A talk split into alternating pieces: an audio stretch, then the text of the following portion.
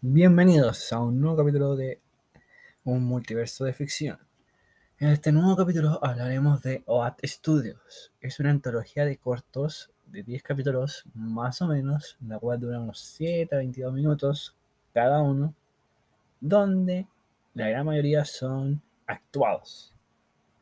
Por ejemplo, en Raka está la mujer de Alien y en Sigoto está Dakota Fanny.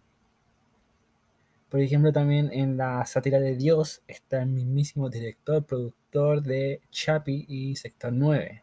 También cabe decir que esta serie antológica de cortos está producida y dirigida también por el director de Chappie y Sector 9.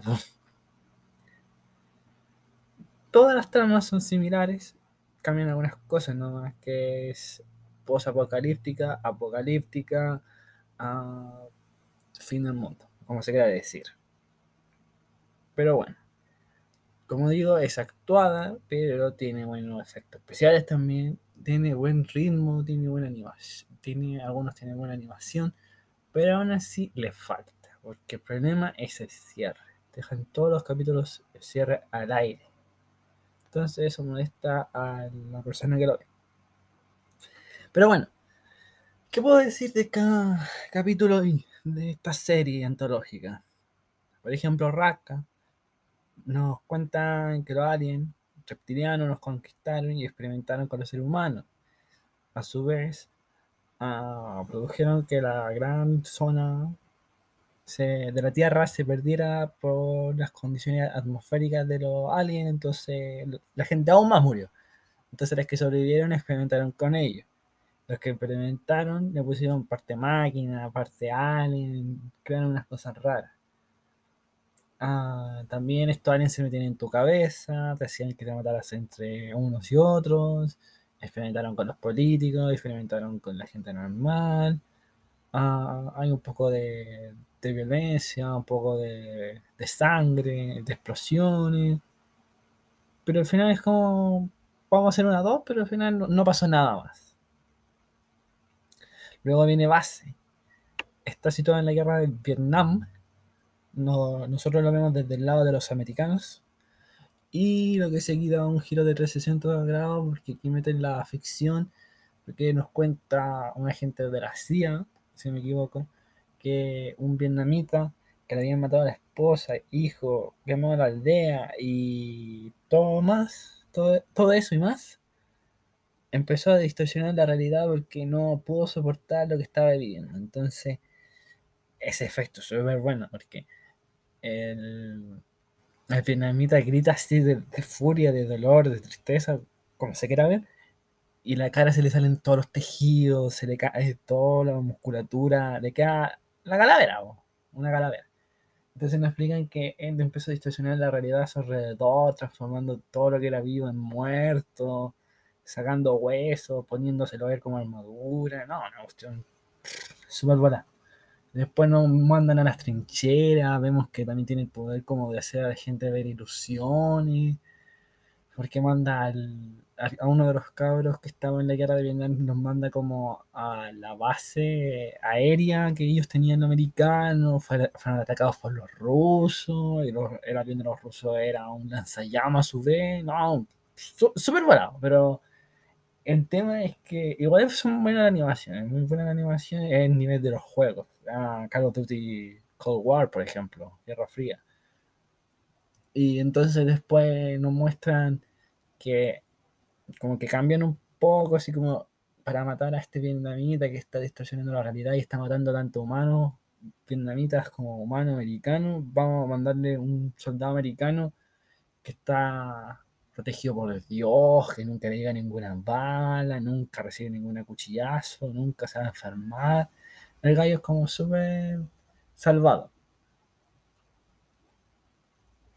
Pero aún así el vietnamita se le estaba metiendo en la cabeza, entonces se drogaba, se drogaba con pastillas para evitar que el vietnamita lo controlara.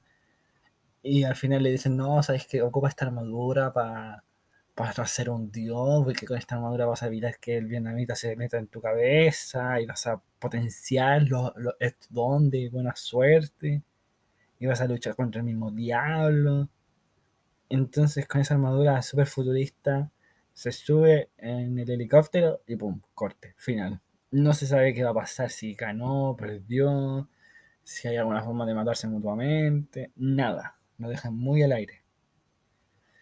Luego, por ejemplo, tenemos el capítulo de Cigoto, uno de los más asquerosos, pero también más buenos, que es protagonizado por Dakota Fanning, como había dicho al inicio, por si acaso es de base, base base, no está nadie conocido, por eso no lo nombré, o al menos yo no reconocía a nadie conocido. En Dakota Fanny actúa en Cigoto, en Cigoto trata, es como un Dead Space, principalmente, porque trata de que eh, había un, equipo minero que trajo una roca y en esa roca había un bicho, el bicho se mete en la cabeza de las personas, obligando a que se maten entre ellos y a su vez este bicho eh, se empezó, o sea, no es un bicho, es un alien directamente. Empezó a mutar a la gente, entonces resultó que la gente como que quiso experimentar con ese alien después ya muerto, porque ven que tenía mucho órgano, mucho ojo, entonces quisieron replicarlo, se mataron entre ellos de nuevo, un terror espacial. Y al final nos muestran que hay dos soldados, o sea, hay dos personas que quedan vivas de, de una tripulación no sé cuántitos de personas, porque eran. Y acá, a ver, tener primero de contar la historia y luego me voy a, a las preguntas. Aquí vemos que, por ejemplo, el soldado, el guarda, el guardia le dice a la, a la mujer que ella es una es una humana, solamente que fue mejorada, pero no una sintética, porque los sintéticos son otro tema, es como futurista, que le dice eso. Y en un momento aparece el monstruo, el monstruo tiene un montón de ojos, tiene un montón de, de brazos que son dedos, y que no, no sé cómo escucha porque no tiene oídos, pero bueno. Ahí se cayeron, yo cacho. El mono es gigante, mide como 5 metros. Y al final igual se termina muriendo el, el, el guardia. Y la Dakota Fanny, que es la sintética guion humana, humana guion sintética, que eso como que lo explica muy rápido, pero yo lo entendí que ella es una humana mejorada, no es una sintética. Le dice que tiene que entrar a cierta bóveda, entonces esa bóveda funciona con un dedo y el monstruo está hecho de dedo, entonces tiene que abatir el mono, cortarle el brazo, compuesto de puros dedos y manos, entonces con eso va a abrir la puerta y justo lo hace y se cierra. Y se queda el monstruo afuera, golpeando así, déjame entrar. Ahora, como les digo, las preguntas, lo mismo que pasó con Base. ¿Por qué, por ejemplo, la nave se llama Cerbero, que es un perro de tres cabezas, que vigiera el infierno. Segundo, ah, ellos eran mineros. ¿Por qué? ¿A qué galaxia iban? ¿Por qué iban para esa galaxia? Etcétera. Tercero, por ejemplo, ah, ¿por qué el mono para ser tan grande ah, estaba aturdido? Después no se le ocurrió con uno de sus dedos probar a que le abriera la puerta y ahí haber matado a Dakota Fanny, porque los dedos tenían acceso por ejemplo, el de, para abrir la, la, puerta esa de metal donde se quedó la Dakota Fanny al final era de un financiero, era Pepito financiero. Pero, por ejemplo, si hubiera tenido a otro que era un CEO de una empresa, hubiera servido ese dedo y hubiera entrado también el monstruo y hubiera terminado el corto. Pero como que les falta, tienen la idea muy bien, la desarrollan, pero les falta profundización. Pero bueno. Y aquí estoy diciendo los mejores nomás. Después viene, por ejemplo, Adam. Adam habla de la humanidad y el tema de las máquinas. Está Adam 2 y Adam 3. Adam 1 no lo sé. Ah, me salió arriba. Bueno, el punto es que Adam trata de de que el consenso de los humanos ha decidido que los criminales se le pase su mente, su conciencia a un robot inofensivo y que vayan por la eternidad hasta que las piras le fallen y se mueran. Es decir, los torturan. Ahora, por ejemplo, la persona se puede redimir, pero eso es otro funcionamiento del consenso, como les dije, que al final no se ve. Aquí en Adam 2 se ve primero que había uno que ya estaba en sus límites, se muere, después se llevan al otro a un juicio donde hay una mujer tapada que a su vez yo creo que era una mezcla entre mujer real y, y robot, no lo sé, me dio esa sensación, que le dice que esta persona se llama tanto y tanto, cometió estos crímenes, no, no puede estar con nosotros, porque nosotros no, no aceptamos gente criminal.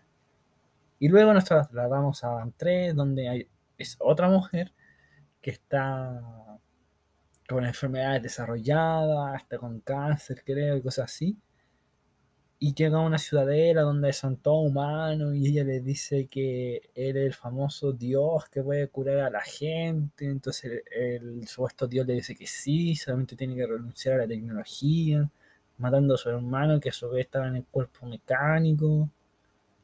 Y la, la, mujer como estaba desesperada le hace caso, mata a su hermano que está en un cuerpo robótico, le jura lealtad, que lo va a ayudar cuando vengan las máquinas, etc.